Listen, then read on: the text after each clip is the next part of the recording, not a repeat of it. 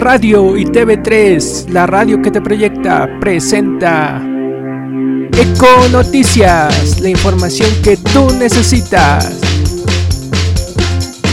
Comenzamos.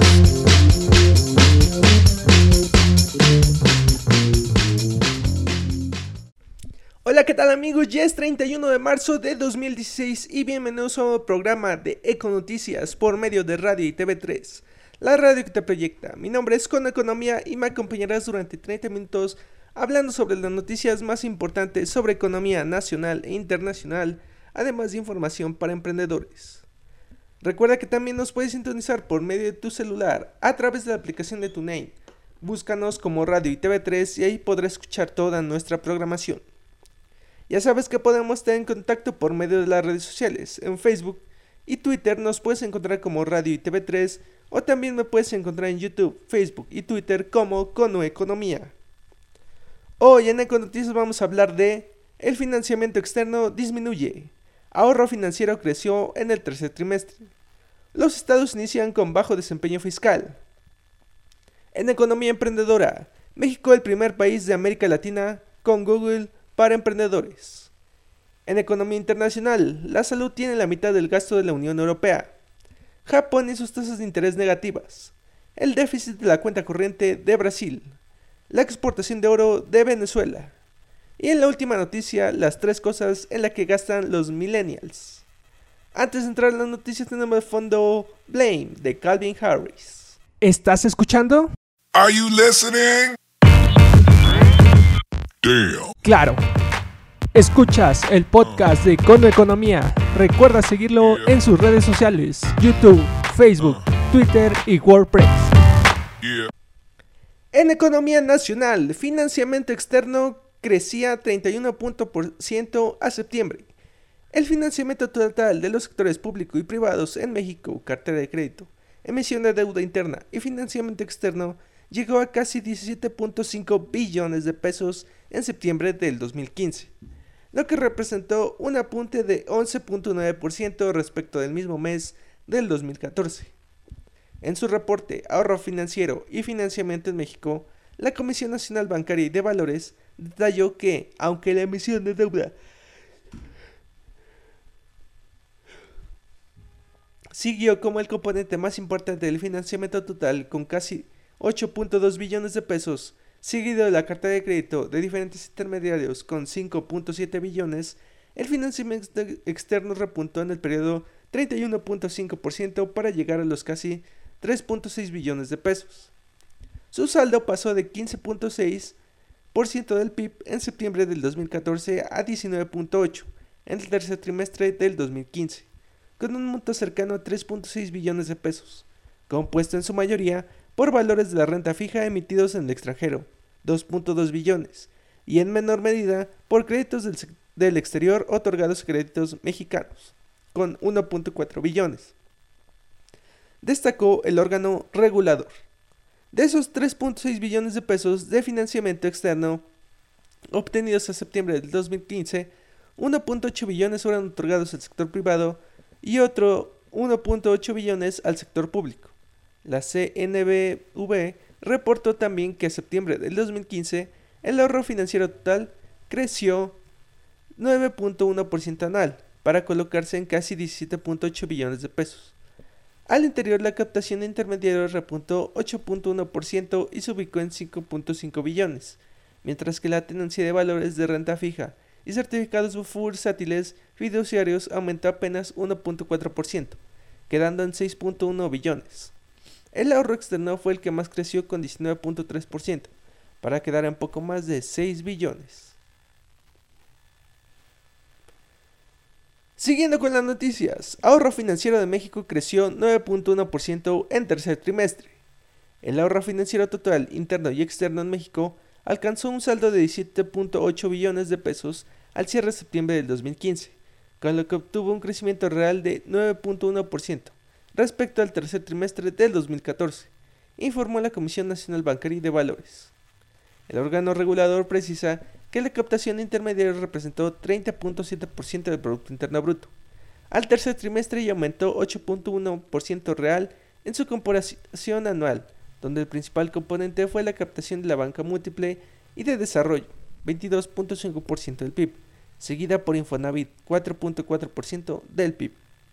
La comisión agrega que el ahorro externo creció 19.3% anual real, con lo que llegó a 33.3% del PIB en septiembre de 2015.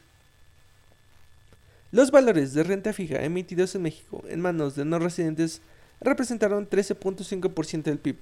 Los títulos emitidos en el extranjero fueron 12.2% del PIB y los créditos del exterior llegaron a 7.5% del PIB. Entre septiembre de 2014 y el mismo mes de 2015, el financiamiento total creció 11.9% anual real, con lo que su saldo alcanzó 96.2% del PIB, equivalente a 17.47 billones de pesos. El financiamiento interno total, cartera de crédito, más emisión de deuda interna, fue equivalente a 76.4% del PIB al cierre del tercer trimestre de 2015. Siguiendo con las noticias, Estados inicia 2016 con bajo desempeño fiscal.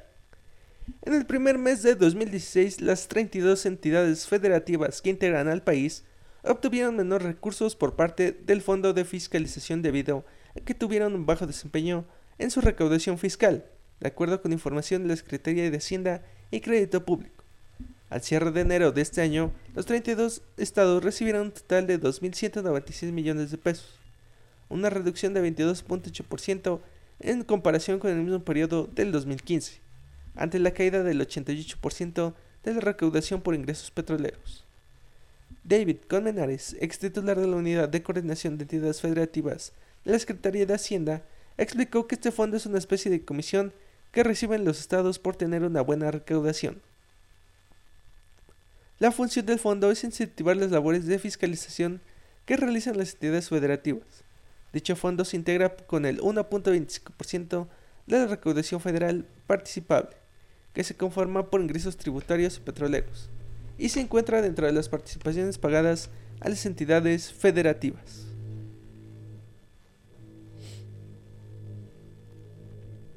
En economía emprendedora, México el primer país de América Latina con Google para emprendedores. Google eligió a México como el primer país de América Latina para ejecutar su programa de apoyo a emprendedores, Google para emprendedores. La firma tecnológica trabajará en alianza con Central, un espacio de trabajo para startups mexicanas con el objetivo de dar acceso a eventos de financiamiento y programas o herramientas de asesoría. México tendrá uno de los ecosistemas más importantes de emprendimiento en el mundo en los próximos 10 años, dijo Lino Cataruzzi, director general de Google México durante la, durante la presentación de la alianza.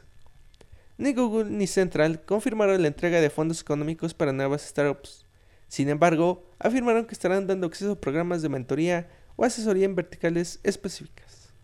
Ambas compañías comentaron que no hay un número específico de startups a impactar, pues Google para emprendedores cuesta con diversos programas o herramientas para emprendimientos en diferentes etapas de maduración.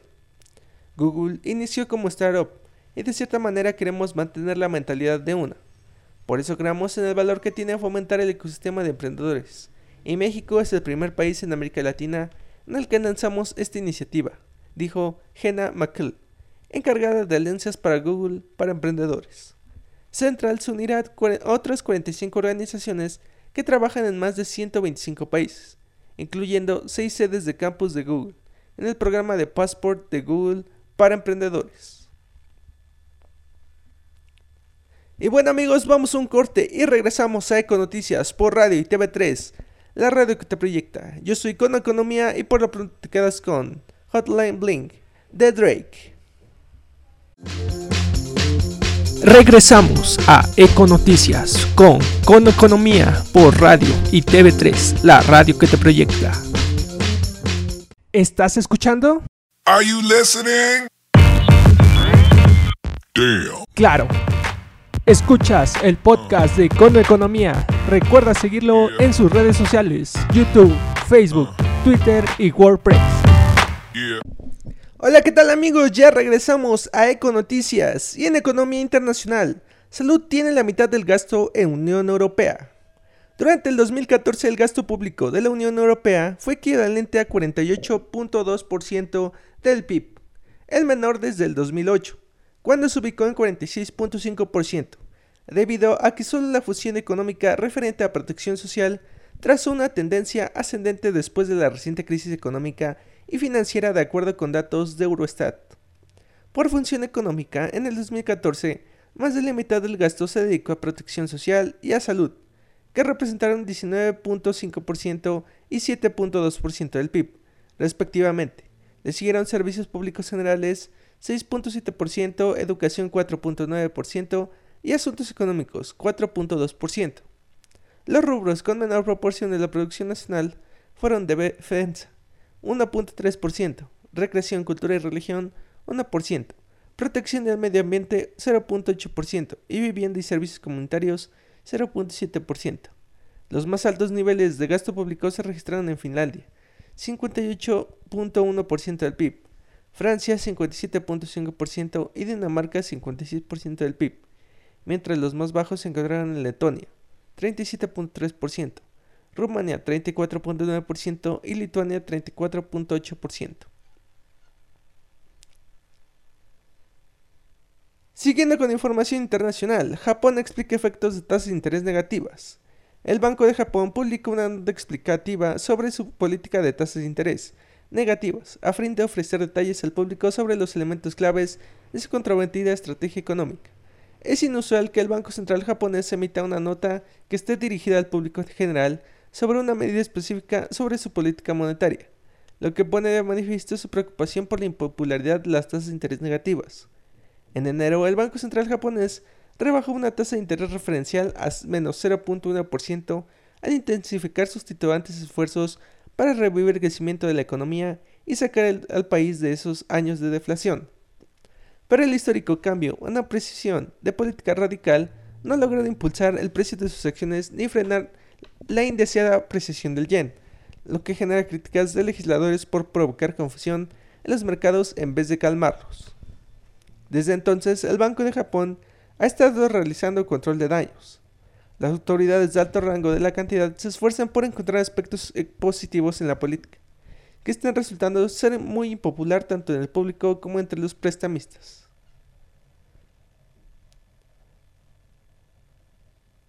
En cuanto a información de Latinoamérica, déficit en cuenta corriente de Brasil llega a 2.77% del PIB. El déficit de cuenta corriente de Brasil se ubicó en febrero en 46.300 millones de dólares, acumulados en 12 meses, lo que equivale a 2.67% del PIB, informó el Banco Central. En medio de una profunda recesión económica y el alza del dólar frente al real, Brasil registró un déficit de 1.900 millones de pesos de dólares el segundo mes del año, 31.3% menos que febrero del año pasado. En 2015, la séptima economía del mundo registró un déficit de 58.900 millones de dólares en su cuenta corriente, equivalente a 3.32% del PIB, recortando el rojo de 104.000 millones de dólares el año anterior. Las inversiones directas de Brasil sumaron 5.900 millones de dólares en febrero, mientras las reservas internacionales del país totalizaron 371.700 millones de dólares, 1.900 millones más que el mes anterior. Con una aguda crisis política en curso y un enorme escándalo de corrupción en la petrolera estatal Petrobras, analistas aseguran que el gigante sudamericano atraviesa su peor recesión en el siglo.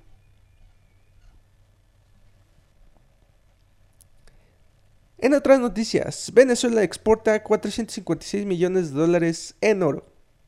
Venezuela exportó unos 443 millones de francos suizos, 456 millones de dólares, de oro en febrero, según datos anuales difundidos en momentos en que el Banco Central del país sudamericano adelanta varios cajes de oro monetario en búsqueda de recursos para capar su crisis económica. Los datos de la aduana de Suiza no detallaron si el mineral sería utilizado para realizar operaciones financieras, pero el presidente del Banco Central de Venezuela, Nelson Merentes, confirmó el pasado, el pasado a Reuters que estaba realizando canjes a cambio de efectivo en medio de la profunda caída de los ingresos petroleros. Venezuela está utilizando sus reservas de oro para intentar contrarrestar la caída de sus ingresos por el derrumbe del precio del crudo, su principal producto de exportación, y para cumplir con sus pasados compromisos internacionales. Cerca de dos tercios de las reservas internacionales venezolanas están expresadas en oro, Las reservas totales suman 13.318 millones de dólares, según cifras oficiales. Y en la última noticia, ¿cuáles son las tres cosas en las que gastan los millennials?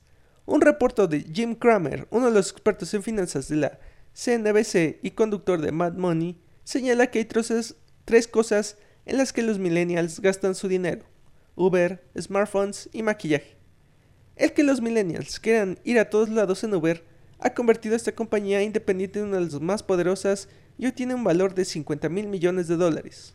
Un reporte de PwC señala que este segmento de la población está más interesado en gastar experiencias en poseer cosas, además es la más entusiasmada por la sharing economy. El gasto en cosméticos por parte de los millennials no es menor. Según Statista, solo Estados Unidos el sector obtiene ingresos anuales por 56.630 millones de dólares. Y el 35.3% de las ventas son de productos para el cuidado de la piel, mientras que el 24% son para el cabello.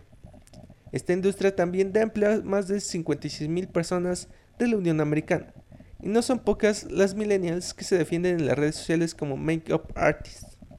Los millennials crecieron en un mundo en el que ya existía el Internet, y son una generación que no se desconecta gracias a los smartphones.